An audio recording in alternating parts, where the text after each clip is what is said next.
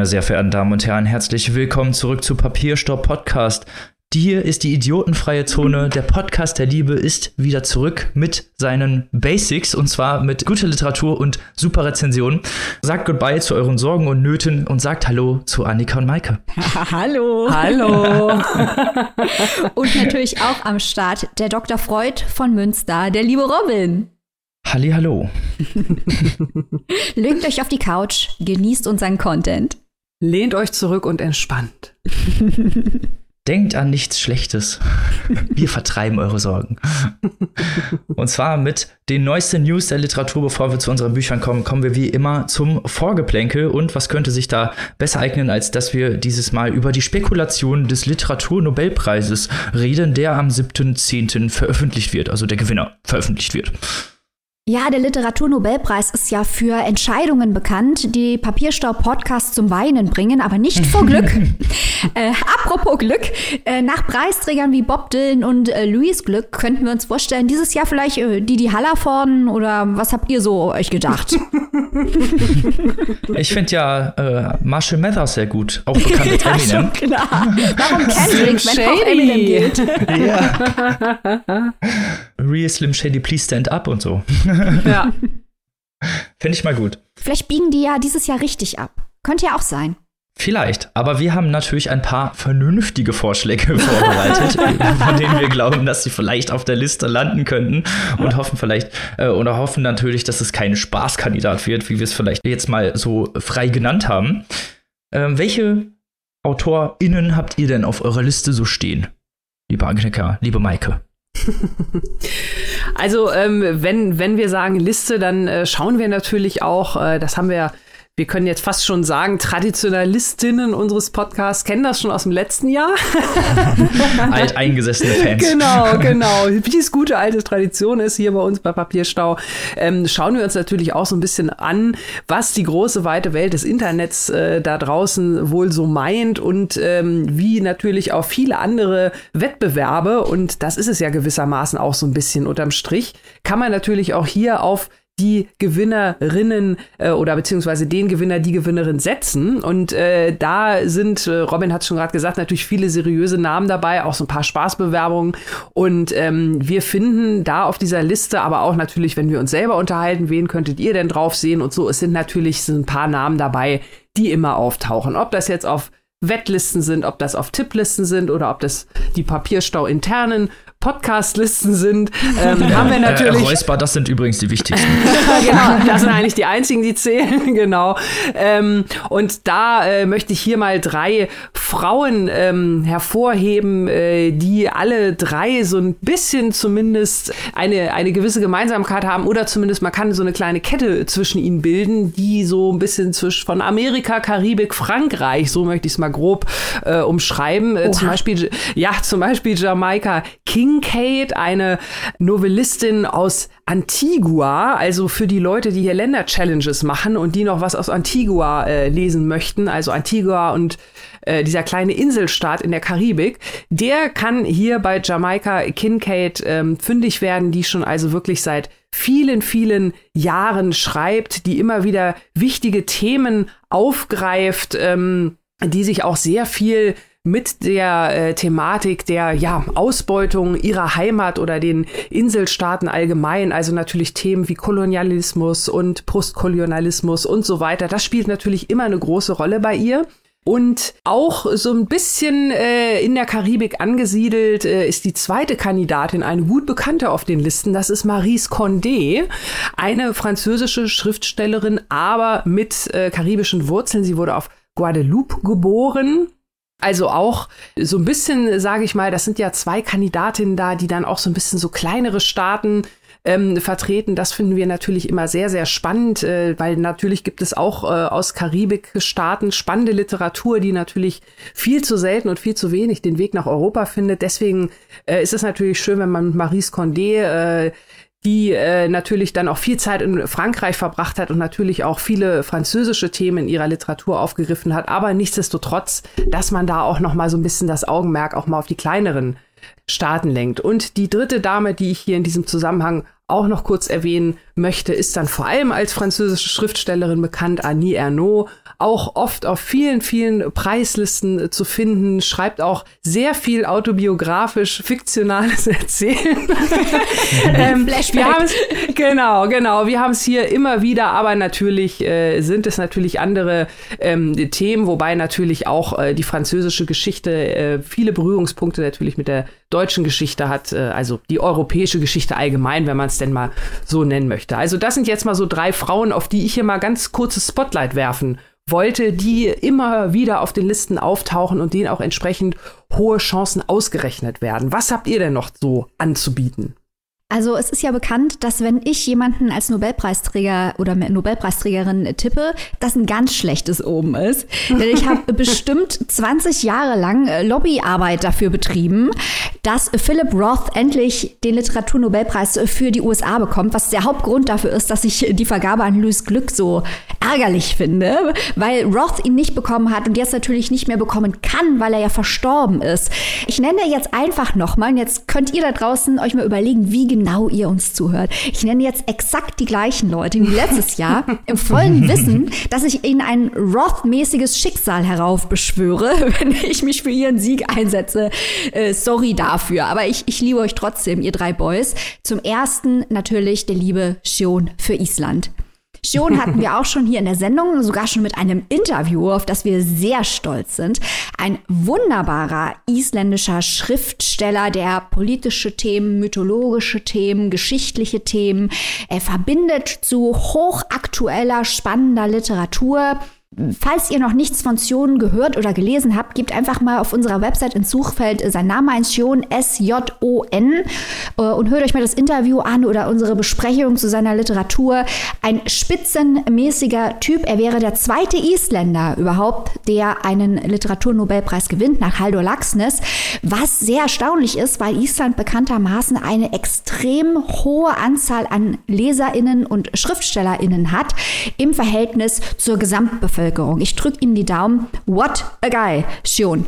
Dann als nächstes jemand, der seit Jahren auch schon hoch gehandelt wird, aber ihr wisst ja, wie das mit den Favoriten so ist. Robin hat, wie ich weiß, gleich auch noch so einen Favoriten im Angebot, der wahrscheinlich niemals zum Zuge kommt.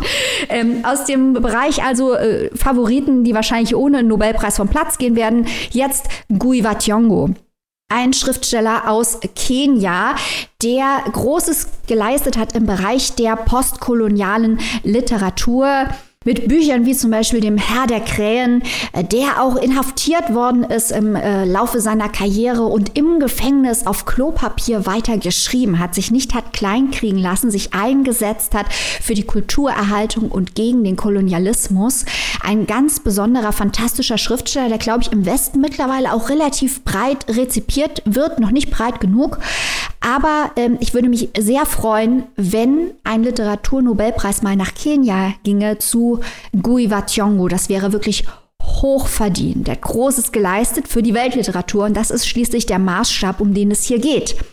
Dann als letztes noch jemand, der gegen ein Regime anschreibt, noch jemand, der Literatur nutzt, um soziale Realitäten abzubilden und ins Gespräch zu bringen. Für China am Start auf meiner kleinen Liste Jan Lianke. Der wird auch schon seit Jahren gehandelt, allerdings nie als Favorit, immer so im Mittelfeld. Vielleicht werden wir demnächst ja auch mal Jan Lianke bei uns im Programm haben. Er hat ein paar große Klopper rausgehauen, Sachen wie die vier Bücher zum Beispiel oder dem Volke dienen. Das gibt es auch auf Deutsch, der Traum meines Großvaters, sehr empfehlenswerte Bücher wird, glaube ich, im Westen noch nicht breit genug rezipiert, in der englischsprachigen Welt mehr, weil er halt auch schon für den International Booker zum Beispiel nominiert war, was ja immer eine große Sichtbarkeit gibt in der englischsprachigen Welt. Habt ein Auge, selbst wenn er nicht gewinnen sollte, auf Jan Lianke. Robin, hast du vergleichbar heiße Hot Takes?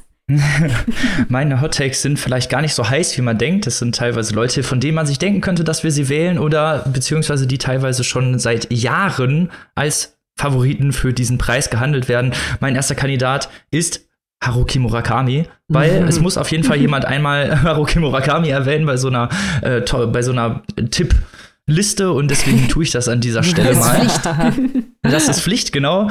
Der Murakami hat neben seinen zahlreichen Werken äh, nicht nur die japanische Literatur stark geprägt, die asiatische Literatur, sondern auch die westliche Literatur, gerade was sein Erzählen angeht. Es geht äh, bei ihm auch viel um Sprache. Er hat nämlich so westliche Sprachmuster, glaube ich, übernommen in das Japanische. Das heißt, er hat dann auch ähm, so einen bestimmten Erzählstil geprägt, der bis heute als der murakamische Stil bekannt ist und deshalb auch einfach ein wichtiger Kandidat, finde ich. Vielleicht, ja, verdient er diese Auszeichnung oder bekommt diese Auszeichnung auch nochmal. Äh, die letzten Bücher, die ich von ihm gelesen hatte, hatten mir jetzt nicht so gut gefallen, aber das ist dann halt auch schon im höheren Maßstab des Murakami-Maßstabes, wenn man seine großen Bestseller wie Kafka am Strand zum Beispiel nimmt oder Naokos Lächeln, die eben seinen ganz besonderen Stil vereinen. Also bei Murakami weiß man auch immer, dass man Murakami liest, finde ich. Also ja, das ist immer direkt klar. Super wiedererkennbar. Genau. Dann habe ich einen avantgardistischen Kandidaten. Und zwar gehen wir nach Frankreich zu dem Herrn Michel Ulbeck. Ich würde mich sehr freuen, wenn der Herr Ulbeck gewinnt, einfach wegen seiner ja düsteren, vielleicht manchmal auch eben Literatur, die an Stellen hingeht, wo es weh tut, die die Grauzonen von Gesellschaften beleuchtet, die Charaktere heraufbeschwört, die überhaupt nicht sympathisch sind und man äh, finde ich in seinen Romanen immer so ein bisschen die Zynik der Welt vereinzieht. Es ist immer ein bisschen schwer Ulbeck zu lesen, aber es macht halt auch einen großen Spaß und es ist halt auch sehr, weiß ich nicht, bewusstseinserweiternd könnte man sagen.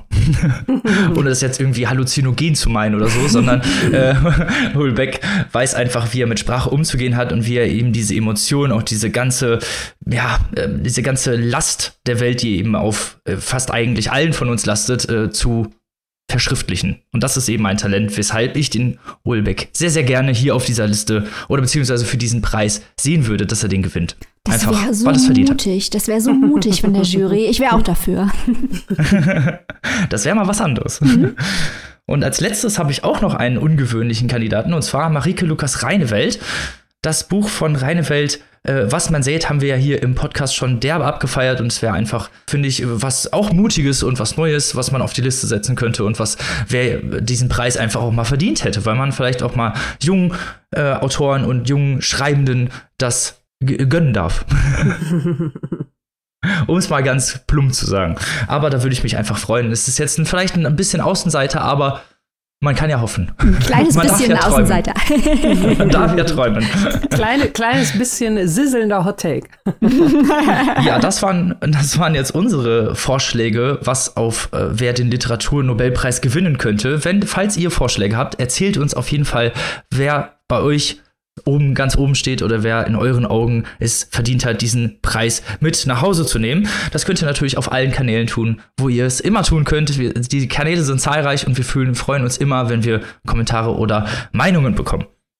Weitere Infos zum Literaturnobelpreis gibt es übrigens direkt am Montag nach der Verleihung in unserer Steady Community. Ihr wisst, unsere Steady Community, das sind die guten Menschen, die unabhängigen Journalismus unterstützen, die unsere Literaturkritiken finanzieren, die uns Geld geben, um diese Sendung immer weiter auszubauen und zu verbessern, uns die Möglichkeit zu geben, künftig auch mehr vor Ort Berichterstattung zu machen. Entsprechend bekommen diese Leute auch immer Sondercontent geliefert und so auch zum Literaturnobelpreis. Und wenn euch das noch zu lange dauert, dann könnt ihr unser aktuelles Steady Exclusive hören das wir produziert haben auf Wunsch unserer Steady Community. Dort hat man uns nämlich gebeten, noch mal was zu machen zum Thema indigene Literatur in Native North America. Und das haben wir natürlich absolut gemacht. Könnt ihr jetzt anhören, ein kleines bisschen Info zu Autoren wie Anne Scott Momaday, Sherman Alexie, Brandon Hobson, Louise Erdrich, Joshua Whitehead, Tommy Orange und, und, und, und, und. Könnt ihr jetzt anhören auf unserer Steady-Seite einfach bei Google eingeben. Steady, S-T-E-A-D-Y, ihr wisst schon. Und Papierstau Podcast. Herzchenaugen an unsere Steady-Community und die, die bald dabei sein werden. zwinker, zwinker. Jetzt kommen wir zum krassen Inhalt und machen auf, noch im Vorgeplänkel eigentlich, aber wir machen auf mit einem Buch über Weltpolitik und Geopolitik. Und das riecht doch nach Sachbuch und unsere Expertin Annika. Erzähl uns doch mal mehr über dieses Sachbuch. Smells like Non-Fiction. genau, also ähm, auch hier wieder Gruß an die Community und auch äh, die anderen. Wir haben es ja an der einen oder anderen Stelle schon mal angeteased, äh, Maiko und ich, dass wir uns sehr darauf freuen, jetzt nach den vielen Buchpreisbüchern mal wieder ein politisches Sachbuch lesen zu können. Und äh, dabei handelte es sich genau um dieses, was ich jetzt hier im Vorgeplänkel noch mal kurz vorstelle, und zwar von Tim Marshall, Die Macht der Geografie im 21. Jahrhundert. Tim Marshall ist äh, den meisten, würde ich jetzt mal so sagen, die gerne Sachbücher lesen, vor allem politischer Natur, vermutlich kein Unbekannter. Der hat ja schon diverse Bücher veröffentlicht und auch sein allererstes was fast einen ähnlichen Titel hatte, äh, was 2015 erschienen ist. Die Macht der Geografie hieß das nämlich auch schon, also ohne den Zusatz 21. Jahrhundert. Dann hat er auch so ein paar andere Bücher geschrieben und die haben halt immer die ähm, Gemeinsamkeit, dass das Wort Geografie nicht nur aus Witz äh, im Titel äh, auftaucht, sondern dass er sich wirklich die Geografie, also die Beschaffenheit des Landes oder der jeweiligen Region genau anschaut und schildert wie diese Region, diese geografischen Gegebenheiten, die da einfach de facto halt äh, da sind, wie die die Politik ähm, jeweils beeinflusst haben oder was sie möglich machen in dem Land, was sie nicht möglich machen, äh, wie vielleicht, sei es Bodenschätze, sei es, äh, es geht darum, wer darf welchen Fluss passieren, gibt es überhaupt Flüsse in dem Land, gibt es Häfen, also da gibt es ja viele verschiedene Faktoren vom Klima ganz abgesehen und dieses neue Buch, wie schon anhand des Untertitels im 21. Jahrhundert zu erkennen ist, befasst sich also nochmal mit zehn derartigen Regionen, schildert diese Geschichte anhand der geografischen Begebenheiten und schaut aber auch mal in die Zukunft, also was sind die aktuellen Konflikte und welches sind die Konflikte, die diese jeweiligen Länder oder Regionen vielleicht in der nächsten Zukunft auch weiter beeinflussen könnten. Und ähm, da geht es zum Beispiel los in dem Buch, und das ist deswegen auch, finde ich, ein ziemlich gutes Auftaktkapitel am Beispiel Australien. Finde ich total spannend, weil Australien, ne, also ja, kennt ja jeder irgendwie, ne? Man hat ja sofort Bilder am Kopf. Äh, man weiß natürlich, das ist ein eher westlich geprägtes Land, aber es ist halt ganz, ganz weit weg. Aber äh, ja, ne, irgendwie mehr oder weniger. Und Australien hat natürlich eine sensationell spannende Geschichte sowohl was natürlich auch da die indigenen Völker angeht, als auch äh, die Besiedler, wie es besiedelt wurde, zunächst als Gefängniskolonie, als äh, ja, Lager für Strafgefangene, die da eigentlich abgeschoben werden sollten, dann später auch so ein bisschen als Ort für Glücksritter und Neuanfänger. Dann hat man irgendwann auch so ein bisschen gemerkt, ja, das, was wir den indigenen Völkern da antun, ist irgendwie nicht so ganz richtig, hat sich da also auch um viel um Reparationen bemüht und unterm Strich steht da jetzt ein relativ heterogenes, diverses Land, was sich plötzlich äh, dadurch, dass sich die Weltpolitik natürlich auch ringsherum geändert hat, äh, man darf ja nicht vergessen, Australien ist relativ nah an China dran und China hat natürlich große Bestrebungen, äh, was weltpolitische Ambitionen angeht. Und äh, da bekommt natürlich Australien und auch den ganzen Gewässern in der Region da eine ganz neue Rolle bei zu. Und äh, solche Denkanstöße halt werden hier in dem Buch erklärt. Da sind natürlich noch ganz viele andere Länder und Regionen dabei. Zehn Stück hatte ich gerade schon gesagt.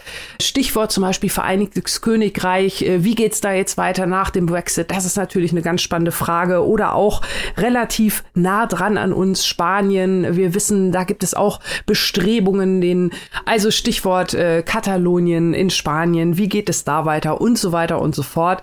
Also hier kann man ganz, ganz äh, viel auf wenigen Seiten lernen. Äh, vor allem äh, zum einen, was Geschichtliches angeht, zum anderen aber auch wirklich ganz viel Info und Hintergrundwissen für aktuelle politische Diskurse. Und das absolute Highlight ist, dass Tim Marshall das also wirklich richtig, richtig, wirklich toll schreibt. Also das ist hier dieses erzählerische Non-Fiction, was wir lieben. Der erzählt also wirklich im, im sehr anschaulich. Äh, der hat es damals geschafft, auch mit seinem ersten Buch mir so nach dem Motto den ganzen Krim-Konflikt auf wenigen Seiten zu erklären, was ich in vielen Nachrichtenmagazinen das Gefühl hatte, dass ich das da nicht so gut erklärt bekommen habe.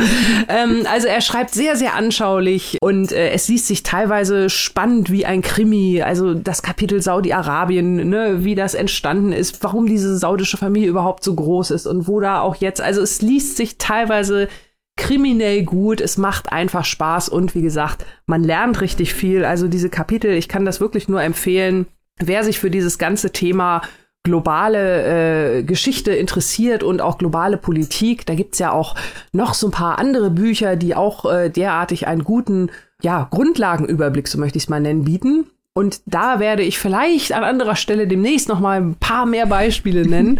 Jetzt aber erstmal Tim Marshall, Die Macht der Geografie im 21. Jahrhundert ist jetzt neu erschienen im DTV-Verlag und deswegen wollten wir es hier heute einmal vorstellen.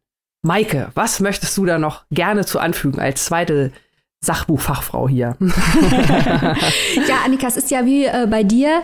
Ich, wenn ich Sachbücher lese, lese ich vor allem politische Sachbücher. Und das ist auch hier mein äh, zweiter Marschall, weil ich genau wie du auch den anderen gelesen hatte und auch direkt Krim-Konflikt und so äh, super ist das erklärt. Man muss bedenken, das ist die Schwäche und die Stärke dieser Bücher, dass es nicht für ein Fachpublikum geschrieben ist. Das ist halt äh, populäre Wissenschaft.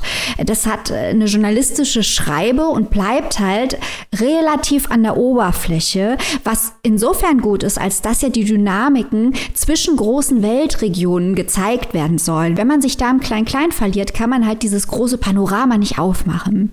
Wenn man aber schaut, im ersten Buch ging es halt wirklich um größere Regionen und hier schaut er jetzt auf acht Länder, die Sahelzone und den Weltraum. Mhm. Also man merkt, es wird hier als kleines bisschen eklektischer und ich habe auch das Gefühl, dass er hier mehr diesen Geografiennummer als Haken verwendet, an dem er sich äh, festkrallt, um dann alle möglichen Tangenten zu gehen.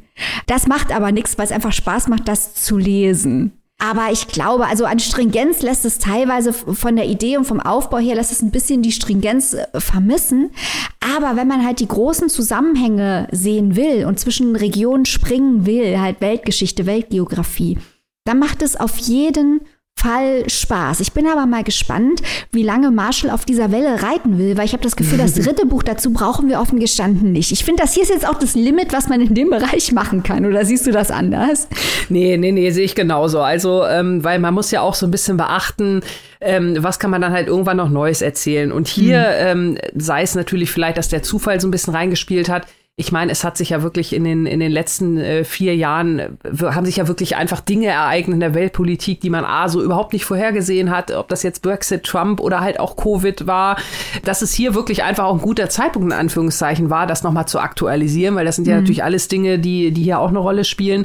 Ähm, aber ich sehe es genauso wie du, weil hier sind jetzt auch, also ich muss gestehen, ich habe sogar als allererstes, als ich das Buch aufgeschlagen habe, erstmal nochmal die Kapitel überprüft und geguckt, ist da etwa ein Afghanistan-Kapitel dabei? Weil das hätte sich natürlich jetzt komplett überholt, seitdem ja. das Buch erschienen war. Das ne? Und das kann hier natürlich theoretisch dann auch mit jedem anderen passieren. Das heißt, man müsste es wahrscheinlich dann irgendwie immer wieder updaten.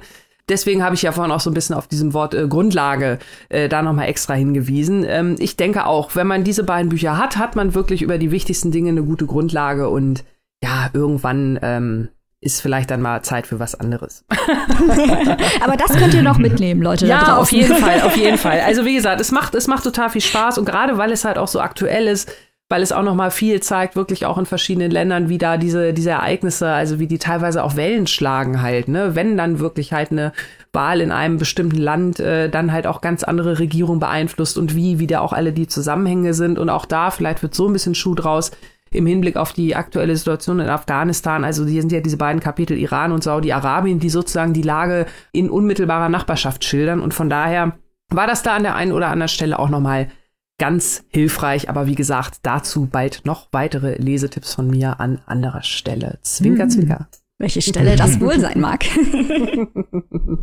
Auch ich als Sachbuchmuffel habe jetzt sehr gerne zugehört und ich glaube, das wäre ein interessantes Buch zu lesen. Also Leute, Blick drauf werfen. Echt, echt cool geschrieben. Das, das muss ich nochmal sagen. Das macht wirklich Spaß. Das ist doch schon was.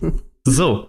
Und jetzt kommen wir zum Eingemachten, zum ersten Buch dieser Folge, und zwar zu einem Klopper, der, nur, der nicht nur physisch ein Klopper ist mit 850 Seiten, sondern auch äh, international und generell Reviews. Es ballert nur, also der Guardian, New York Times, also auch wirklich die ganze Literaturwelt in Atem hält. Und jetzt kommt ein Mini-Blurb, als ich mich darauf vorbereitet habe, das ist ja schon wieder eine Familiengeschichte.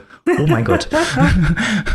Maike, hattest du Flashbacks nein. zu einem gewissen Preis? Nein. Oder nein. Also, wie sieht das hier aus? Also das dieses Buch ist null experimentell. Es wurde von einem mittelalten weißen Mann geschrieben. Es ist eine Familiengeschichte. Und wisst ihr was? Es ist ein Hammer. Es ist ein absoluter Hammer. Ich werfe hier. Wir das wollen wir hören.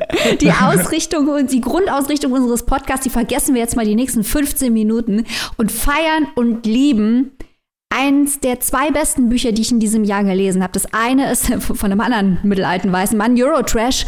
Und das zweite ist Jonathan Franzen, Crossroads. Was für ein unfassbarer Hammer. Hintergrundinfo zuerst. Ich bin großer Franson-Fan und habe ziemlich viel, fast alles von ihm gelesen. Verfolge auch äh, seine literaturtheoretischen Thesen, die er gerne mal in die Welt raushaut. Und das ist jetzt relevant hier für Crossroads. Ist übrigens Teil 1 einer Trilogie. Und äh, Franson versucht seit Jahrzehnten sich am Schreiben der Great American Novel, das ist ja fast schon so ein eigenes Genre oder eine mythologische Idee, die in den USA verfolgt wird von den großen Autoren, in einem Roman Amerika gänzlich abzubilden in der Great American Novel. Und 1996 hat Franson ein Essay veröffentlicht, der hieß A Persians to Dream in an Age of Images, A Reason to Write Novels.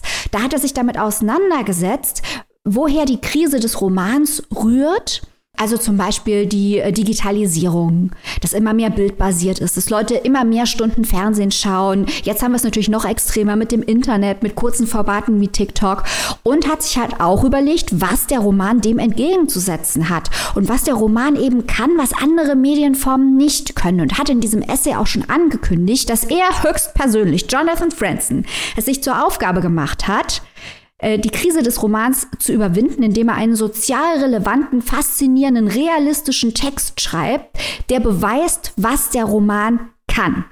Und zwar charakterbasiert und mit ganz viel psychologischer Tiefe.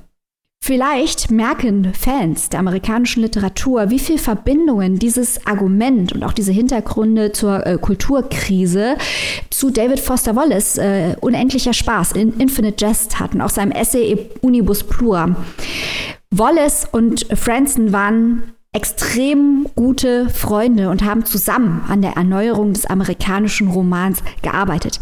Warum erzähle ich das alles? Diesen Essay hat der Franson rausgehauen, noch bevor er angefangen hat, die Hits zu spielen. Und die Hits von Franson, klar, äh, The Corrections, die Korrekturen, Freedom, Freiheit, äh, Purity, hat mir nicht ganz so gut gefallen, aber das waren alles riesengroße Bücher, die weltweit rezipiert und gerade bei Corrections und Freedom auch gefeiert worden sind. Ähm, Fun Fact übrigens, The Corrections war ein Operas Book Club Pick.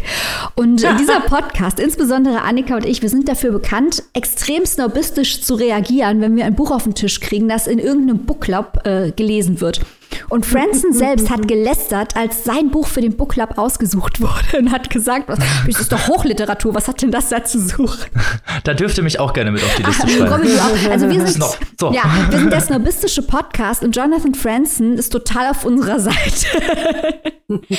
also, das zum Hintergrund über äh, das, was Jonathan Franson so vorhat. Äh, bescheidene kleine äh, Ziele, meine These jetzt aber, diese ganzen Knaller, die ich gerade angesprochen habe, die war nur das Vorgeplänkel zur Trilogie A Key to All Mythologies, dessen erster Teil eben Crossroads ist. Äh, Schlüssel zu allen Mythologien. Übrigens auch eine Referenz zu Middlemarch. Also wir bewegen uns hier wirklich im Hoch- und Weltliteraturbereich. So, Franson, natürlich ein Spezialist für den amerikanischen Familienepos, mit ganz viel psychologischem Schreiben und das Psychogramm der Charaktere, das ist bei Franzen eigentlich immer so, verweist auf das Psychogramm des ganzen Landes, auf den Zustand des gesamten Landes. Das ist auch hier so. Hier sind unsere Protagonisten, die Mitglieder der Hildebrand-Familie. Der Patriarch äh, Russ ist ein Pfarrer, ein untergeordneter Pfarrer in der First Reformed Church in einem fiktionalen Ort namens New Prospect, Illinois. Wir schreiben das Jahr 1971, es ist kurz vor Weihnachten, in Vietnam wird gekämpft, dass die Hippie-Bewegung ist am Start und äh, Russ streitet sich ganz unchristlich mit dem populäreren Jugendpfarrer. Gleichzeitig ist seine Ehe mit Marion in Gefahr. Marion selber hat einige dunkle Geheimnisse. Clem, der älteste Sohn, will das College verlassen und in Vietnam kämpfen, als Sohn eines Pfarrers, Familienkrise vorprogrammiert. Seine beliebte Schwester Becky verliebt sich und sucht nach einer eigenen Identität, aber eben nicht in der Außenseiterrolle, sondern als das ganz beliebte Mädchen der Schule. Äh, Perry, der Bruder, hat ein Drogenproblem und der enigmatische jüngere Bruder Judson, von dem kriegen wir nicht so viel mit, aber der wird wahrscheinlich in einem späteren Teil von äh, Key to All Mythologies noch wichtig werden. Ist so mein Gefühl. Wir merken also eine große Familiengeschichte, eine Familie im Auge des geschichtlichen Orkans. Und Crossroads, das ist ja der Scheideweg. Die Weggabelung ist natürlich offensichtlich eine Metapher hier, weil die stehen alle am Scheideweg, diese Figuren. Das Land steht am Scheideweg.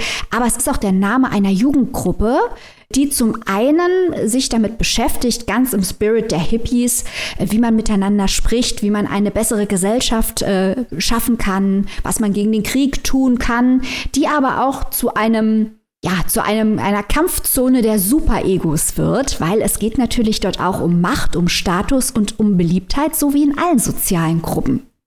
Das sind die größeren Plotpoints. Was das alles so faszinierend macht, ist eben dieses sehr gelungene psychologische Schreiben, das über größere Themen nachdenkt, ohne sie nennen zu müssen. Denn im Grunde genommen ist es hier ein Buch über Moral und über den Unterschied zwischen dem, was Religion, die Gesellschaft, die Ethik einem vorschreibt und der eigenen Wünschen, wie man es in Einklang bringt oder eben auch nicht. Und wenn man genau schaut, findet man hier Themen wie, haltet euch fest, Virtue Signaling, Cancel Culture, Deplatforming. Es geht um alte weiße Männer, also dieser Russ, der ist Mitte 40, wird vom Jugendpfarrer abgesägt. Ähm, seine Eitelkeit ist gekränkt, solche Nummern. Es geht um Cultural Appropriation, denn es geht auch um ein Lied, zum Beispiel Crossroad Blues, das von einem schwarzen Künstler Robert Johnson intoniert wurde, das die Jugendlichen aber nur in der Coverversion von Cream, einer weißen Band, kennen. Es geht um soziale Bewegung und wie soziale Bewegungen missbraucht werden, um den eigenen Ruf zu stärken. Also als eine Art Lifestyle-Entscheidung. Ähm, hier in diesem Fall ist es die Antikriegsbewegung, die Hippie-Bewegung. Es geht um Hilfsinitiativen für Schwarze und für äh, Native Americans, die von einzelnen Charakteren zum einen genutzt werden, um Gutes zu tun, zum anderen aber auch, um sich besser zu fühlen oder um nach außen zu signalisieren, dass man ein guter Mensch ist. Kurz und gut, ich glaube, Hot Take, dass uns diese Trilogie von diesem Startpunkt aus direkt zur Identitätspolitik führen wird. Denn es wird ja in der Zeit immer weitergehen. Und ich finde das unglaublich schlau, wie Franson diese Themen eingeflochten hat. Und zwar ohne seine Charaktere zu verdammen. Er zeigt sie halt einfach nur als ganz fragile Menschen, die mit ihrer eigenen Menschlichkeit und ihren eigenen, ihrer eigenen Schwäche am Ende vom Tag kämpfen und die halt teilweise auch Dinge tun, die moralisch vielleicht fragwürdig sind, aber leider halt auch menschlich sind und die auch zeigen, dass es vielleicht einen Unterschied gibt zwischen den proklamierten Standards und denen, die gelebt werden. Das alles hat, wenn man es genauer liest, aber ich rede schon viel zu lange, deswegen werde ich jetzt nicht genau darauf eingehen, ganz viele Verbindungen zu Positionen von David Foster Wallace. Franson kommt aus Illinois, Foster Wallace ist in Illinois aufgewachsen, das Buch spielt in Illinois. Urbana kommt vor in Crossroads ähm, und Arizona, beides wichtige Orte für Foster Wallace. Ich würde wirklich gerne mal Franson fragen, wie viel er an seinen Freund Foster Wallace gedacht hat, als er das geschrieben hat. Kurz und gut, dieses Buch, und das muss auch gesagt werden, macht einfach unglaublich viel Spaß zu lesen. Es ist unfassbar gut geschrieben. Überhaupt nicht experimentell, gar nicht, aber so gut komponiert. Es springt zwischen den Perspektiven der äh, einzelnen Familienmitglieder. Alle sind ganz faszinierend und interessant. Ich kann nicht erwarten, Teil 2 und Teil 3 zu lesen. Jonathan Franzen, Crossroads. Wow. da weiß ich jetzt gar nicht mehr, was ich sagen soll. Du hast nämlich meine Frage. Ich wollte mich fragen, wie experimentell das ist zwischen Norbert Gestrein und auf einer Skala zwischen Norbert Gestrein und Thomas Kunst. äh, Robin, also ich bin wirklich, also man bringt mich nicht leicht auf die Palme, aber wenn du jetzt noch einmal Jonathan Franzen mit Norbert Strein vergleichst, dann gibt's Krieg. Ja. Genau. Gibt hier mal Ego-Krieg. Ich, ich, ich gehe mal kurz, ich gehe mal kurz dazwischen. So, beruhigt euch mal bitte. Also ähm, ich habe gerade so ein bisschen hier so Tränen, äh, Tränen des Glücks irgendwie in den Augen, weil ich finde, das hört sich ja so geil an. Ich möchte das jetzt sofort lesen. Das ist ein Buch, das du lieben würdest, Annika. Bei Robin ja. bin ich mir nicht sicher. Ganz genau, weil es eben so sehr viele sehr klassische Elemente hat, weil es halt wirklich rein auf psychologischem Schreiben basiert und das macht halt Franson unfassbar ah. gut. Ich weiß nicht, ob Robin das so sehr liebt wie wir. Ich könnte mir vorstellen, dass er auch gerade bei diesen religiösen Fragen irgendwann denkt, äh, what the fuck, ich kann nicht mehr. Aber äh, ich glaube, wir beide, das ist Literatur für uns beide, das hier. Mhm. Ja, ich finde ich find das super. Also ich muss gestehen, ich hatte auch mal früher eine, ähm, eine kleine, eine kurze Phase des äh, eines ganz besonderen Buchsnobismus. Und zwar habe ich da Bücher, also habe ich gedacht, naja, also so ein Buch unter 300, 400, 500 Seiten, was hat das eigentlich schon groß zu erzählen? So Buch muss ausholen. ähm, und habe mich da wirklich äh, überwiegend auf diese Schinken gestürzt. Man ist ja jung und dumm äh, und man merkt ja dann irgendwann, okay, äh, Qualität und Quantität sind immer noch zwei verschiedene Paar Schuhe. Von daher finde ich es wirklich, wirklich geil, weil natürlich viele Leute auch so eine Länge abschreckt. Ne? Und gerade wenn man hört, das ist eine Trilogie, das heißt, da kommen zwei, die vielleicht noch mal mindestens, äh, ne, wenn nicht noch mehr, und dann muss man wieder so lange warten und so. Aber, aber ah, das ist doch geil, wenn man da, wenn man sich so die Zeit lässt und so ein episches Panorama, was gerade wie du ja auch so schön geschildert hast, äh, zwar einen gewissen historischen Kern hat, aber so viel hat, ne, wo man aha, aha, aha, guck an, da sind wir wieder, ne? 50, 60, 70, 80 Jahre später, je nachdem, wie, wie weit es noch äh, geht. Und ähm, ja, toll. Also ich glaube, die Chancen, dass das dann vielleicht am Ende diese Great American Novel ist, wer weiß, wer weiß, vielleicht stehen sie ja dann gar nicht so schlecht. Ich finde das halt auch toll, dass der Franson hingeht und damit provoziert er ja auch viele Leute. Also Franson, es wird ja auch nicht von allen geliebt.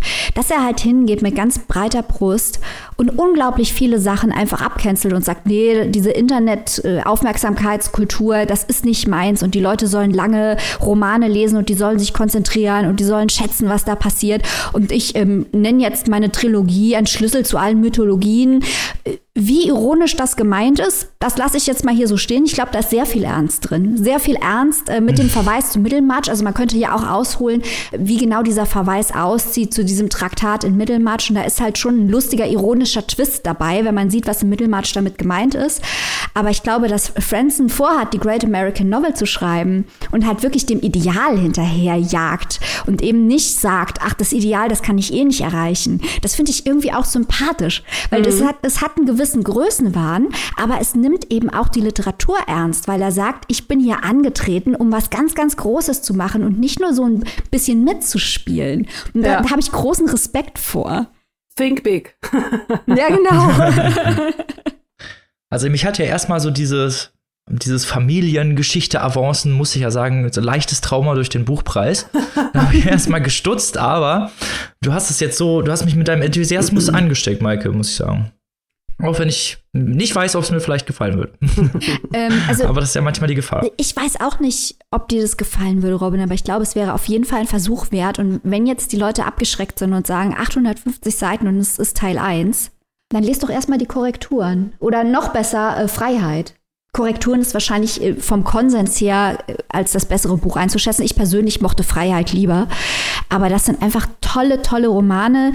Die Schwachstelle an Purity ist, dass es zu sehr Thesenroman ist. Äh, und die anderen Bücher, die tragen halt wirklich dieses Potenzial des gesellschaftlichen Sprengstoffs in der Psychologie der Figuren. Das gefällt mir gut, weil es halt so elegant ist. Also ich würde wirklich sagen, mit die Korrekturen kann im Bereich Great American Novel eigentlich nur Philip Roth, ähm, An American Pastoral, ein amerikanisches Idyll mithalten. Das ist die Liga, von der wir hier sprechen. Schon zum zweiten Mal heute Philip Roth. Man kann ihn nicht genug nennen. Und es ist halt auch interessant zu sehen, in welchem Verhältnis Foster Wallace und Franson standen, gerade weil Foster Wallace ja so experimentell war und Franson das eigentlich mhm. nicht war, die aber die gleichen Ziele auf unterschiedliche Weise erreichen wollten. Ich finde, das ist so eine faszinierende äh, Welt, die Welt von Franson und Foster Wallace. Hammer. Ich, ich I love it. Wo kann man sich denn den ersten Teil dieser groß angelegten Trilogie besorgen und für wie viel, liebe Maike? Crossroads, Teil 1 der Trilogie, ein Schlüssel zu allen Mythologien, vom wunderbaren Jonathan Franzen, übersetzt von Bettina Abarbanel, ist erschienen bei unseren guten Freunden von Rowold. Die gebundene Ausgabe, die man sich dann, stellt euch das doch mal vor eurem inneren Auge vor, mit den anderen beiden in sein Regal stellen kann, kostet 28 Euro. Das keimfreie E-Book ist schon für 24,99 Euronen zu haben. Tut euch einen Gefallen und beschäftigt euch doch bitte mal mit Jonathan Franzen, der übrigens Germanistik studiert hat. Das doch als Fun Fact hinterher. Also ein groß angelegter Roman. Da bin ich mal gespannt, wie das hinterher alles zusammen im Regal aussieht. Wir erwarten Fotos, liebe Maike. Kommt. So, und jetzt reisen wir nach Taiwan. Die liebe Annika erzählt uns von einem sehr ungewöhnlichen Debütroman. ja, ganz genau. Ungewöhnlich äh, ist wirklich das richtige Wort, weil dieser Roman ist ungewöhnlich gleich auf mehrere Arten und Weisen. Aber worum geht es hier, beziehungsweise welches Buch habe ich hier vorliegen? Und zwar ist es ein Debüt, wie Robin gerade schon völlig richtig gesagt hat, von Kei Ming Chang mit dem Titel Bestiarium. Jetzt ganz frisch erschienen bei unseren Freundinnen im Hansa Verlag. Und ähm, Bestiarium erzählt die Geschichte einer Einwandererfamilie, also einer Familie, die von der Insel Taiwan in die USA eingewandert ist und erzählt diese Familiengeschichte über drei Generationen hinweg. Der Blickwinkel ist so ein bisschen aus der jüngsten Generation, also grob gesagt in der Jetztzeit. Das sind die Kapitel, äh, die auch mit Tochter überschrieben sind.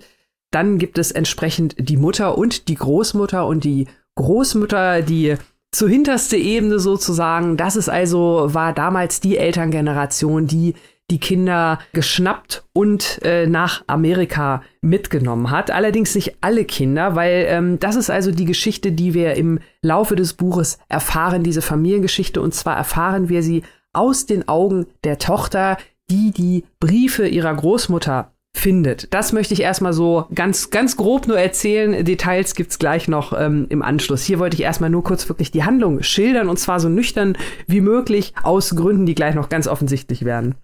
Also, diese, diese Familie, ich sagte gerade schon, die Großmutter war sozusagen die erste Elterngeneration.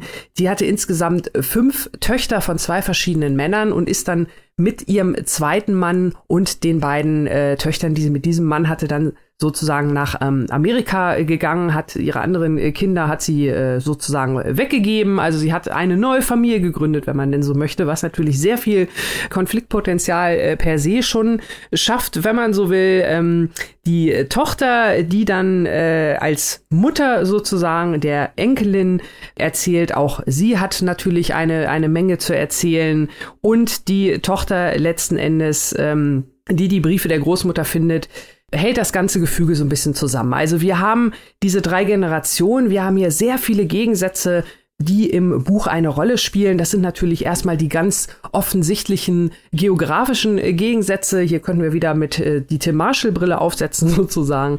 Wir haben natürlich einmal hier den ganz großen äh, Konflikt China versus Taiwan, also China, das Festland und die in Anführungszeichen abtrünnige Inselrepublik äh, Taiwan. Wir haben hier noch ganz viele andere Gegensätze natürlich. Das ganze große Ost-West, äh, die Familie, die aus Taiwan in Amerika, äh, nach Amerika einwandert, also in den Westen zieht. Ähm, wir haben hier auf anderen Ebenen große Gegensätze. Wir haben zum einen eine sehr märchenhafte Sprache, die aber von teils wirklich sehr, sehr brutaler, roher, nackter Gewalt erzählt, weil äh, da ist, das ist also ein großes Thema in der Familie, die Gewalt zwischen den Generationen, also ähm, Stichwort äh, Kindesmissbrauch, äh, spielt hier eine große Rolle, wird aber durch die sehr, sehr märchenhafte Sprache ja so ein bisschen fast so in Anführungszeichen nebenher erzählt, was es natürlich nicht weniger schlimm macht. Und äh, ja, so äh, haben wir noch ganz andere Gegensätze, auch das Thema Pflege versus Vernachlässigung. Also hier wird viel mit Gegensätzen operiert.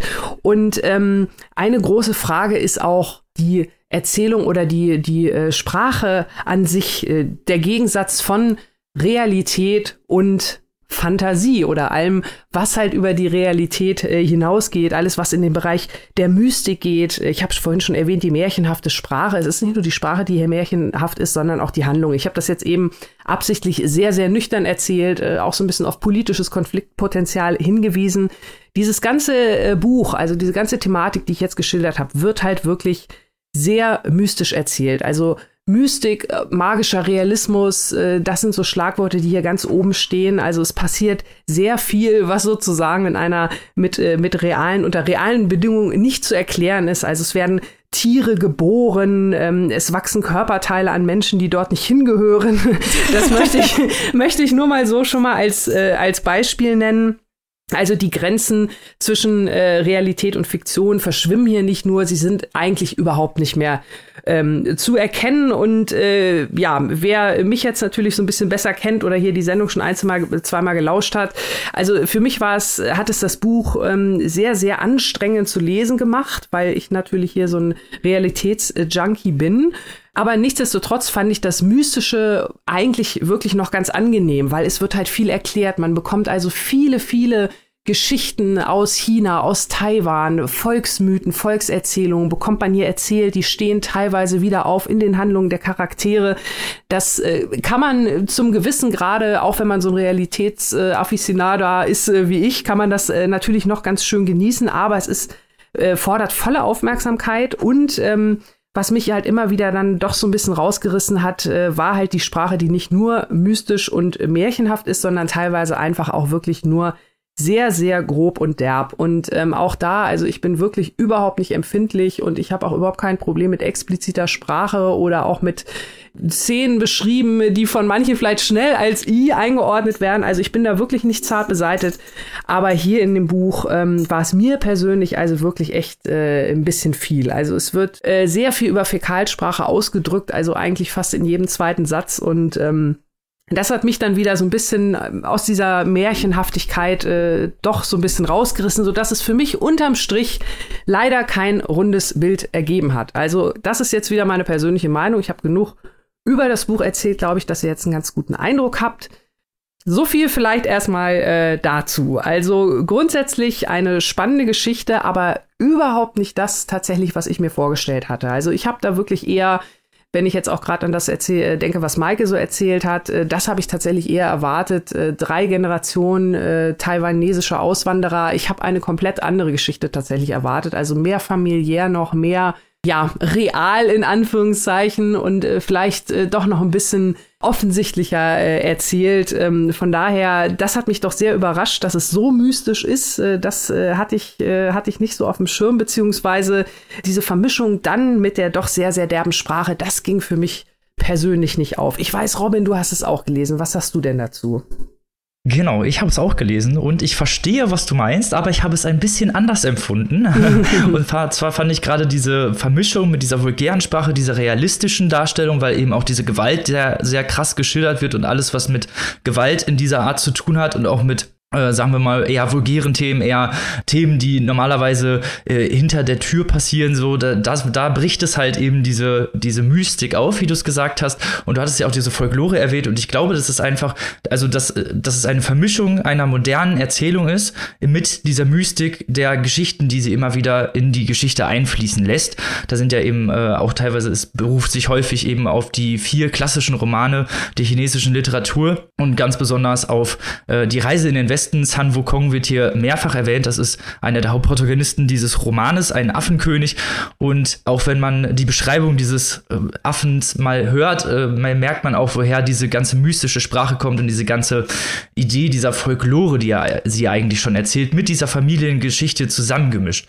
Und das, finde ich, ergibt diese bitteren Töne, die hier äh, so erzeugt werden, diese Dissonanzen, wie du sie genannt hast, fand ich aber gehören zu einer brillanten Vermischung, wie sie das äh, zusammengepackt hat hat, weil sie eben diese, den Realismus, den harten Realismus mit dieser traumhaften Poesie mischt oder diesen traumhaften Bildern auch mischt, wo dann Menschen Kürbisse sind und Emotionen Reißzähne haben und Leute zu Tigern werden und äh, Sachen, die eben gern nicht wirklich realistisch sind, aber eben diese Emotions Gewalt darbilden und ich, äh, darstellen. Und ich fand diese Lebendigkeit und das hat so einen gewissen Glanz, der irgendwie unverkennbar ist. Und deswegen habe ich mich sehr gefreut, diesen Roman zu lesen, weil diese Vermischung dieser beiden, äh, der Folklore und auch diesen modernen Erzählen dieser eher ja, modernen Familiengeschichte, fand ich unglaublich gut gemacht, weil diese Vermischung einfach einen ganz, ganz besonderen Ton erzeugt es ist das, wo wir uns immer sonst beschweren, dass es so Familiengeschichten zu, ah, weiß ich nicht, zu geradlinig erzählt werden, finde ich, ist hier genau das Gegenteil. Es ist sehr experimentell. Es spielt sehr viel mit äh, Referenzen auf ganz viele Geschichten.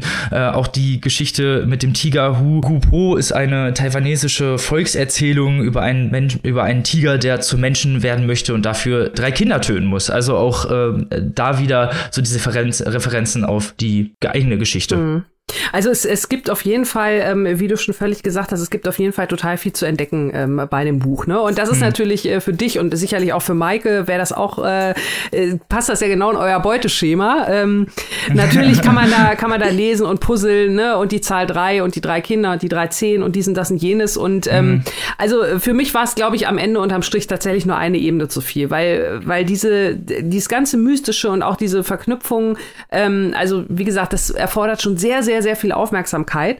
Und dieses wirklich extrem vulgäre, also es ist ja wirklich nicht nur die Sprache, es sind ja auch die Handlungen oder so, ne? Und ähm, also, mhm. Äh, wie gesagt, ich bin echt nicht zart beseitet, aber wenn ich dann immer irgendwie so, so kleine Nebengeschichten hören muss von äh, vom, vom Kaliber, äh, sich gegenseitig Ohrenschmalz aus den Ohren zu buddeln und zu essen. Also da ist bei mir dann irgendwann auch so eine Grenze erreicht, wo ich sage, äh, nee, das will ich jetzt nicht lesen, wenn ich hier abends im Bett liege. Und dann nennt mich vielleicht irgendwie ein bisschen empfindlich, aber das hat mich mit dem, mit dem Mystischen, äh, um mich darauf aus, äh, einzulassen, äh, äh, hat mich das einfach, das war mir zu dissonant.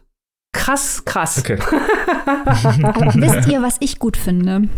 Ich finde es total gut. Und das möchte ich ähm, vor dem Hintergrund gewisser Ereignisse, auf die wir hier nicht näher eingehen möchten, nochmal betonen, dass hier zwei Leute diskutieren über ein Buch und Literatur ernst nehmen und ihre Meinung austauschen auf einer inhaltlichen Ebene und dass man durch diese zwei verschiedenen Meinungen viel mehr über das Buch lernt, als wenn man nur eine Meinung hört. Mhm. Und dass nur weil es unterschiedliche Meinungen gibt, das noch kein Grund ist, in Tränen auszubrechen. Ich finde die Fähigkeit, andere Meinungen auszuhalten und sogar von denen was mitzunehmen, total wichtig. Und deswegen finden wir das in diesem Podcast auch gut, wenn das hier passiert. Deswegen, ich habe euch super genau. gerne zugehört. Diskurs, dieses böse Wort. Ja, wir haben, wir, wir haben, ja auch langsam aber so ein bisschen, ein bisschen Übung da drin. Und ich äh, finde, das macht ja eigentlich auch so am meisten Spaß, weil genau wie du sagst, Maike, man, man hat einfach, einfach noch mindestens eine komplette Ebene mehr in der Diskussion. Genau. Ja, genau. Ja. Also eine Sache möchte ich auf jeden Fall noch kurz erwähnen, weil äh, dieses Debüt natürlich auch immer ähm, besonders äh, auch noch darauf hingewiesen wird, dass es ein queeres Debüt ist. Äh, queer ist groß, das große Thema und da möchte ich tatsächlich noch kurz darauf hinweisen. Es hat mir natürlich sehr gut gefallen, dass es hier auch queere Storylines gibt, durchaus, die aber ähm, ja auch äh, so nebenher in Anführungszeichen erzählt werden. Also die werden jetzt nicht als ähm, nicht in Anführungszeichen normal besonders gekennzeichnet oder so, sondern ähm, fließen ganz selbstverständlich in die Erzählung mit rein. Und das hat mir auch sehr gut gefallen, weil es auch, auch da nicht äh, gewöhnliche Beziehungen sind, egal ob queer oder nicht queer. Das stimmt. Wo kann man sich denn dieses interessante Buch zulegen, liebe Annika? Und für wie viel Euro? ja, also Kaming Cheng, äh, Bestiarium, übersetzt von Stefanie Jakobs, ist im Hansa Verlag erschienen und das bekommt ihr im Hardcover für 24 Euro und als E-Book für 17,99. Das klingt doch fair. so, wir kommen zum letzten, but not leasten Buch dieser Folge, das ich vorstellen darf und es geht um Heaven von Miko Kawakami, falls ihr diesen Namen schon mal gehört habt. Nein, äh, ihr irrt oder nicht. Wir hatten sie schon im Programm mit ihrem Roman Brüste und Eier, das wir teils gut fanden, also da, wo wir auch zumindest Kritikpunkte hatten, aber so interessant, dass wir auf jeden Fall den nächsten Roman von Miko Kawakami gerne lesen wollten. Und das habe ich natürlich für euch gemacht. In dem Roman Heaven geht es nach Japan Anfang der 90er Jahre. Wir haben einen namenlosen Protagonisten, den Erzähler, der geht in die Mittelschule und wird stark gemobbt. Er hat ein Schielauge und es gibt da so eine Jungsgruppe, die ständig auf ihn lauert und die mit verschiedenen ja, Malträtierungen den Tag versaut. Also wirklich ganz, ganz schlimme Mobbing-Attacken, die zu teilweise Gewalttaten werden. Also wirklich ganz, ganz übles Mobbing. Der äh, Protagonist hat Angst, in die Schule zu gehen. Zu Hause läuft es auch nicht so gut. Sein Vater ist ständig abwesend irgendwo auf irgendwelchen Reisen, weiß er eigentlich auch nicht. Seine Mutter ist gar nicht wirklich seine Mutter, sondern seine Stiefmutter, die der Vater irgendwann angeheiratet hat und die jetzt den Haushalt schmeißt und sich auch mehr schlecht als recht versucht, da in diese Rolle einzufügen. Also hat er da auch keine, kein Halt, keine Verhältnisse, wo er sich irgendwie anlehnen könnte oder wem, äh, wem er sich anvertrauen könnte. In der Schule wird generell auch nicht darauf geachtet, also auch die Lehrer sind da nicht wirklich drauf, irgendwie was daran zu ändern. Und äh, es beginnt damit, dass äh, der Protagonist einen Brief erhält. Der liegt irgendwann morgens in seinem Tisch, in seinem Fach und ja, ist ein anonymer Schreiber, der mit ihm Kontakt äh, aufnehmen möchte, ihn fragt, wie das Wetter so ist, wie er sich fühlt und generell so ein bisschen Smalltalk betreibt, ohne dass der Protagonist antworten kann, weil er weiß ja nicht, von wem die Briefe kommen. Er hält das Ganze für einen fiesen Streich dieser jungen Gruppe, auch wenn die sich nicht wirklich dazu äußern, bis der anonyme Briefeschreiber sich äh, vorschlägt, sich zu treffen und bei diesem Treffen kommt heraus, dass es die äh, Mitschülerin Kojima ist, die ihm diese Briefe schreibt, eine eher stille Mitschülerin, die eben auch von anderen Mitschülerinnen gemobbt wird, nicht so stark wie der Protagonist, aber eben auch geärgert äh, getreten und generell schlecht behandelt als ja, Außenseiter dasteht. Und die beiden freunden sich so langsam an, schreiben sich gegenseitig immer wieder Briefe und treffen sich und eine Freundschaft entsteht die eben äh, auf die Probe gestellt wird durch diese Mobbing-Attacken und wie, was das mit diesen Protagonisten und auch mit der Kojima macht, möchte ich an dieser Stelle gar nicht so wirklich weiter ausführen, denn die psychischen und auch physischen Folgen kann man sich ja hier denken, aber es endet wirklich mit einem sehr, sehr krassen Ende, was mich überrascht hat und was diesem Buch einen sehr harten Tonus gibt, finde ich. Also generell sind die Protagonisten sehr gut dargestellt, also ihre Emotionen, ihre Ängste, gerade auch was die Schule angeht, was diese Mobbing-Attacken angeht, wie sie sich dabei fühlen. Es wird minutiös auch geschildert, wie sie misshandelt werden von ihren Mitschülern und was die anderen Mitschüler dazu tun. Also es werden hier verschiedene emotionale Ebenen eingenommen, auch die der Mitschüler, die teilweise einfach mitmachen und daneben stehen und sagen, oh ja, total eklig, obwohl sie eigentlich den Protagonisten überhaupt gar nicht kennen und auch mit dieser Mobbing-Gruppe in Anführungsstrichen gar nichts zu tun haben, sondern sich einfach dann auf diese Gruppendynamik einlassen, um eben nicht selber zum Außenseiter zu werden. Diese Dynamiken, die eben häufig in der Schule herrschen und die, glaube ich, auch viele einfach kennen. Also ich glaube, das ist ja jetzt nicht fern von Realität und deswegen war es auch so hart zu lesen, wie der Protagonist äh, in Angst versinkt. Es geht hier dann auch um gesellschaftliche Fragen von Depressionen und Suizidgedanken, dieser Belastungsstörung, Magersucht spielt teilweise eine Rolle, Angststörungen, also wirklich auch die, die ganzen harten Themen, die eben mit diesem Mobbing auch zusammenhängen und was das mit den jungen Geistern und mit diesen wachsenden Geistern der jungen Protagonisten macht. Und das fand ich wirklich, also war, finde ich, hart zu lesen, weil gerade diese Emotionen sehr, sehr deutlich geschildert werden. Das ist jetzt, also das ist kein Roman, der so super tausend Meter Ebenen hat und alles durch den Schleier erzählt. Aber ich finde gerade durch diese direkte Erzählung und auch durch diese emotionale Erschilderung, äh, Schilderung, die Miko Kawakami auch schon in ihrem ersten Roman gezeigt hat, dass sie das sehr, sehr gut kann, diese zwischenmenschlichen Beziehungen darzustellen. Das macht sie hier auch wieder mit Bravour, auch wenn es halt wirklich sehr, sehr weh tut, eben diese Protagonisten zu leiden zu sehen. Aber das macht eben auch das Buch gut, weil es provoziert und weil es eben die Leute so schildert, dass sie eben äh, im, im, Kopf lebendig werden und man auch eben mit ihnen mitleidet und gerne eingreifen würde, obwohl man weiß, dass es nicht geht. also ein Buch, was mich sehr mitgenommen hat und das ist ja immer was Positives. Deswegen fand ich Heaven ein sehr, sehr guter, gutes Buch mit 192 Seiten, auch sehr schnell zu lesen, aber eben auch ja nichts für zarte Gemüter, nenne ich mal, weil hier eben auch ja diese Mobbing-Attacken sehr, sehr stark gezeigt werden und auch eine Gewalt eine sehr große Rolle spielt. Liebe Maike, du hast das Buch auch gelesen. Jetzt bin ich auf deine Meinung mal sehr gespannt. ja, Robin, du hast natürlich vollkommen recht, dass dieses Buch wirklich nichts für zarte Gemüter ist. Also wenn jemand dieses Buch verfilmen würde, das wäre ein Takashi Miike Horrorfilm. Äh, so mhm. grafisch ist diese Gewalt, so viel Blut, auch sexuelle Gewalt, das ist richtig, richtig hart. Also nicht so ein bisschen ärgern und Papierkügelchen schmeißen, davon reden wir hier ganz sicher nicht. Nee. Neben dem, was du gesagt hast, hat mich besonders die philosophische Ebene in diesem Buch interessiert. Denn unser namenloser Protagonist, äh, der hat, der schielt ja. Und er führt die Mobbing-Attacken auf sein Schielen zurück. Und seine Freundin Kojima, die äh, aus Gründen, die wir hier jetzt nicht ausführen wollen, wegen Spoiler-Alarm, sich sehr nachlässig kleidet, die führt auch, glaube ich, oder eher führt äh, das Mobbing gegen sie auf diese Tatsache zurück. Bis er mit einem dieser Mobber ins Gespräch kommt und den stellt und dieser Mobber ihn komplett verunsichert, äh, da am Anfang eben die Frage steht, ist dieses Schielen, ist diese nachlässige Kleidung, ist das ein Grund für Mobbing oder ist es ein Zeichen von Individualität? Und nach diesem Gespräch halt gefragt wird, gibt es überhaupt oder ist überhaupt ein Grund für Mobbing nötig? Ist das nicht komplett kontingentes Verhalten? Was es natürlich extrem sch noch schwieriger macht für die Opfer, sich einen Reim darauf zu machen, warum ausgerechnet sie immer wieder diese Gewalt aushalten müssen. Und das fand ich ganz interessant und das hat mich teilweise auch, ähm, wenn man dann Kojima zuhört, an diesen Film Marchas erinnert. Ich weiß nicht, ob einer von euch Horrorfilm-Fan ist und das kennt, weil Kojima überlegt eben, ob es eine Form der Weisheit ist, auszuhalten, weil sie klüger ist als diejenigen, ähm, die sie quälen und sie dadurch Einsichten erlangt durch das Leiden, also fast eine religiöse Märtyrer-Idee. Das hat mich wirklich an, an Marshes, an diesen Film ein Stück weit erinnert. Und es hat mich interessiert, diese ganze Zusammensetzung der Hintergründe, weil am Ende vom Tag denken diese Schüler, auch wenn sie nicht die Vokabeln dafür haben, weil sie eben Mittelschüler sind, über Moral nach, über Humanismus, über Existenzialismus, über Nihilismus vor dem Hintergrund dieser Mobbing-Erfahrung. Und das fand ich extrem schlau eingebaut und wie du halt schon gesagt hast, äh, Robin, das hat halt äh, diesen philosophischen Anteil, aber halt diesen Shock-Value, diese, diese extrem grafische Gewalt, im Gegensatz zur Verhandlung dieser philosophischen Position.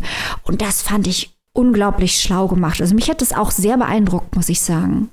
Ja, das finde ich ist ein interessanter Aspekt, den du noch ansprichst mit dieser Philosophie. Und ich weiß auch, welches Gespräch du meinst, wo, wo man sich da nicht genau sicher ist, was davon ist Gaslighting, mhm. was davon ist irgendwie Schuldzuweisung, weil der Mobber in diesem Fall ja auch äh, die Schuld komplett von sich ja. weist und auf das Opfer verweist und sagt, ja, du machst ja auch nichts dagegen, was ja wohl so die Classic-Version von Gaslighting schlechthin ist, äh, dem Opfer die Schuld zuzuschieben und zu sagen, ja, du wehrst dich ja auch nicht, obwohl eben die Leute ihn ja auch äh, gar keine Wahl lassen. Also es, er ist ja das, das Opfer und und auch Kojima ist das Opfer einfach, weil sie sich darauf einschwören. Und da ist dann halt immer die Frage, wo, wo fängt das mit der Täterschaft an? Das fand ich halt wirklich auch interessant, wieso sie, wieso sie diese beiden auswählen und dass die, diese vorstellige, ich, er hat ein Skilauge und sie kleidet sich nachlässig, gar nicht wirklich die Gründe dafür sind, sondern äh, Zufall. Ja, wobei, das ist halt genau der Punkt. Ne? Ich hatte nämlich auch das Gefühl, dass das viel Gaslighting ist, weil es wird an keinem hm. Punkt in dem Roman klar, warum sie jetzt die Opfer von diesen Mobbing-Attacken sind. Das wird nie eindeutig klar sondern das ist eine soziale Dynamik, die da aus irgendwelchen Gründen entstanden ist. Und dieser Mobber weist auch die, die Verantwortung von sich, indem er halt diffus auf soziale Dynamiken verweist. Ähm, man nimmt dann an, man hat ja nur eigentlich die Sichtweise, bis auf dieses Gespräch der Opfer, aber man nimmt dann auch an, dass es wahrscheinlich auch eine Taktik ist, äh, der anderen sozialen Gruppe äh, eine eigene Identität aufzubauen, indem man andere ausschließt. Also nicht Gemeinsamkeiten mhm. zu suchen, sondern einen gemeinsamen Gegner zu suchen. Sowas spielt da wohl auch auch mit. Und das finde ich äh, wahnsinnig schlau, wie dann der Täter auf existenzialistische Ideen verweist, auf nihilistische Ideen verweist und das Opfer auch total überfordert ist damit, nachvollziehbarerweise. Und man selber als Leser ist irgendwie auch komplett überfordert, weil man die Situation genauso wenig durchdringt wie das Opfer, was natürlich Absicht ist. Genau das, also da das sind, spielen halt viele so gegensätzliche Fragen auch eine Rolle und man weiß auch nie wirklich genau, wieso. Das ist halt immer die Frage, aber ich äh, bin da auf jeden Fall auf deiner Seite, dass es ein sehr interessanter, äh, sehr interessantes Buch einfach ist, um darüber zu diskutieren, wie eben diese Mechaniken überhaupt entstehen, auch diese ganzen Ausgrenzungsmechaniken und dann halt wirklich zu Straftaten führen. Also das sind, das ist Mobbing so, das ist auf einem, das ist Next Level Shit. Ja. Also dafür könntest du jemanden einsperren. Ja, also wenn, wenn, ich da mal kurz einhaken darf, also ich finde allein, wenn man euch beiden jetzt zugehört hat, ähm, wie, wie beeindruckt ihr ja doch seid von der Gewalt und wie sie da auch dargestellt wird. Also ich glaube, allein das äh, spricht schon äh, für sich. Ich bin auf jeden Fall ziemlich beeindruckt davon und ähm, spüre jetzt so eine perverse Neugier in mir, dieses Buch dringend lesen zu müssen. Ähm, mach Ab und Annika. zu will man ja mal leiden, ne? Ja, mach es, aber musst du vorbereitet ja, sein. Ja, ja, also, ja, aber manchmal braucht man ja genau sowas. Manchmal muss man genau ja, so ein Buch lesen und dann weiß, ist es ja immer gut, dass man jetzt weiß, aha, aha, die neue Kawakami da äh, genau für den Moment. Genau. Das ist eine sehr, sehr schonungslose Darstellung und dadurch eben gerade so gut, weil es eben diese Lebensrealität in allen seinen Facetten darstellt und nicht versucht, irgendwie ja, so was Vorgeschriebenes zur Diskurspolitik beizutragen und dann zu sagen, ja, guck mal, ne, da gibt's die Mobber, da gibt's die Opfer, das ist einfach alles nicht so. Also es ist relativ klar, wer hier wer ist, aber die, die Dynamiken und die Philosophien dahinter sind halt sehr, sehr, sehr, sehr vielfältig und das ist halt das Interessante. Und was ich auch cool finde, ähm, um mal ein bisschen breiter äh, den Fokus aufzuziehen, ist, dass es ein Buch ist, das gut passt in das, was wir zumindest im Westen momentan, weil wir können ja nur übersetzt lesen, also wir drei zumindest können nur übersetzt lesen, an japanische Literatur sehen. Also das hier ist auch ein Buch, das zum Beispiel vergleichbar ist aus meiner Sicht mit äh, Sayaka Murata. Und zwar insofern, als dass sie soziale Realitäten und Dynamiken darstellt und keine Lösung anbietet. Das ist ja so ein bisschen was, wo es eine Tendenz zugibt im westlichen Roman, dass Erklärungen und Lösungen angeboten werden mhm. für Probleme. Einer ist schuld und man erfährt auch warum und dann gibt es am Ende eine Lösung und man hat irgendwie alles, es wird alles aufgelöst. Und ähm, Murata und Kawakami, die verweigern sich auch in Brüste und Eier, das ist ja genauso, die verweigern sich konsequent einer eindeutigen Benennung von Gründen. Und das macht natürlich ihre Bücher noch schwerer verdaulich, weil man mit dieser Ambiguität einfach leben muss als Leser. Mit dieser Unsicherheit leben muss. Ich finde das mutig und ich finde das gut und ich finde, das sollten wir hier in, in der deutschen Literatur auch mal ein bisschen häufiger sehen. Diese ja. radikale Abwendung vom Wunsch, alles erklärt zu bekommen. Mhm. Das finde ich auch. Ja, eben genau, das ist ja einfach das Interessante, äh, eben keine Lösung eben zu geben, weil es auch auf, auf einige Fragen gar keine Antworten mhm. gibt. Oder vielleicht eben 20 Antworten und da jede davon hat irgendwie Wahrheit in sich. Also deswegen ist es halt so, weil es eben nicht eindimensional ist, sondern postmodern. Mehrdimensional. Ja. also Leute, Heaven von Miko Kawakami erhältlich bei unseren guten Freunden im Dumont Verlag. 192 kurze Seiten. Da seid ihr schnell mit durch, aber wie gesagt, lasted long. Da habt ihr auch noch Zeit für den Franzen hinterher. 850 liest sich danach doch noch viel schneller. Eben, das ist doch dann nur noch die berühmte halbe Pobacke. so, für 22 Euro im Hardcover erhältlich und für 15,99 Euro als digitale Version. Übersetzt von Katja Bousson. Wupp, wupp, auch eine Freundin dieses Podcasts. Das stimmt. Und brillant übersetzt natürlich ja. auch. Das muss man an dieser Stelle natürlich immer loben. So, das war das letzte Buch dieser Folge. Aber bevor wir euch jetzt verlassen, haben wir natürlich noch ein Shoutout parat aus unserer lieben Steady-Community. Wen danken wir denn heute ganz besonders? Shoutout geht raus heute an unser liebes Community-Mitglied Susanne Emschermann. Tausend Dank für deine Unterstützung. Thank you. Große Herzchen Thank you. Und damit bleibt uns nur zu wünschen, dass ihr eine ganz tolle Woche habt, was Tolles lest und natürlich wie immer gesund bleibt. Bis dahin, auf Wiederhören. Tschüss. Tschüss.